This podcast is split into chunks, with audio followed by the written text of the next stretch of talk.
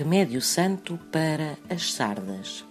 Reverenciada acima de todas as outras plantas pelos chineses, a abóbora é amplamente reconhecida como um emblema de fertilidade, certamente por causa do tamanho generoso do fruto que ostenta. Ainda segundo a superstição, as melhores abóboras são as que foram na Sexta-feira Santa benzidas. E há ainda quem acredite que nada melhor do que sementes de abóbora para acalmar uma natureza excessivamente passional e que estas sementes podem também ser usadas, misturadas com azeite, para erradicar as sardas. Superstições, claro está, mas não há duas, sem três.